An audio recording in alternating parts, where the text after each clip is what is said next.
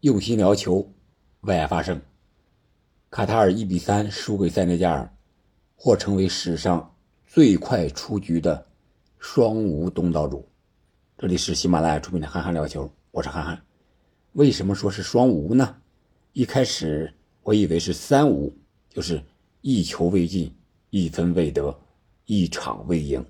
结果卡塔尔还算争气，第七十八分钟的时候，他们打进了卡塔尔队世界杯决赛圈史上第一个进球。进球的是九号替补登场的蒙塔里。第七十八分钟，他头球攻破了卡塔尔的球门。这是一个卡塔尔历史上足球历史上非常值得铭记的一刻，总算有了零的突破。纵观整场比赛，和第一场比赛对厄瓜多尔相比，卡塔尔还是有些紧张，失误也比较多，球员也没有特别的自信。在三十六分钟的时候啊，阿菲夫在禁区之内有一次很好的可以单刀射门的机会，但是他却没有选择射门，而是选择想骗点球，但是主裁判。并没有办法点球，从这一点倒可以说明，东道主没有得到特别的一个照顾，反而是成了公平竞赛的一个影子。另外，这场比赛，塞内加尔赢在哪儿呢？我觉得，一个是身体条件确实比卡塔尔要好很多，无论是力量、速度、技术都要好。再一个就是。塞内加尔这个全场紧逼这个节奏呀，让卡塔尔也有些无所适从。特别是后场出球出不来，出来之后都是失误。然后卡塔尔想来的两边的调度的转移，经常是要么是传给了塞内加尔的队员，要么是传出界了。只有一次成功了，就是进球的那一次。卡塔尔只有在六十分钟之后。才感觉到，逐渐的把这个心情放松下来了。这个时候，他们已经零比二落后了，没有办法了，只能放手一搏。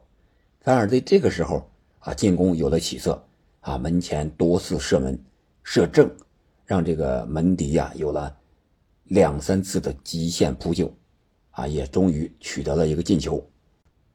卡塔尔的主教练我们都知道是拉玛西亚的曾经的。青训教练是巴萨的教练，但是他引以为豪的传控足球，由于卡塔尔的整体实力不行，本场比赛这位西班牙教练只能打起了英式的长传冲吊。这样的话，这场比赛下来，我们算一下积分：荷兰、塞内加尔和厄瓜多尔都是三分，而卡塔尔呢依然是零分。是进一个球，丢五个球。这样的话，他最多也就是积三分了吧？就是说，荷兰队最后一场比赛，如果他赢了荷兰，那就是积三分。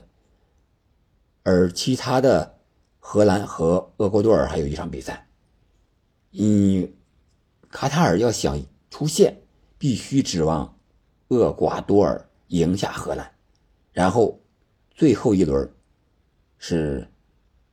厄瓜多尔在赢下塞内加尔，就是说让厄瓜多尔能够独一档的存在，然后卡塔尔自己再争点气，多赢荷兰，把这个净胜球数弄上去，这才有理论上的出现可能。但是这种可能性已经微乎其微了，所以我说他或将成为史上最快出局的双无东道主。当然了。在理论上，卡塔尔还有出现的可能，但是看了这两场比赛，卡塔尔运气也确实不好，特别是这场比赛，有很多球啊，至少有那么一两次，是挡在自己人的腿上弹，都没弹进去。有一次射门是被自己人给弹出来了，挡出来了。还有一个三人配合的一个任意球，这个设计。我觉得还是有一些创意的。当时就是三个人在那儿研究，给人一种错觉，是阿什拉夫主罚，结果阿什拉夫转身往回走，别人以为他在助跑的时候，然后啊一个人踩球往前踢了一下，然后另一个人直接是对着球门一脚抽射，可惜运气又是不是很好，打偏了一点点啊。这个球如果是打正球门范围之内，门迪应该是没有反应。这是一个很好的任意球的战术。好了，这就是本场比赛的一个大概的情况，还有接下来卡塔尔的一个走向，它只存在一个理论的出现的可能了。那你觉得这个卡塔尔是不是史上最弱的东道主，也是最快出局的东道主呢？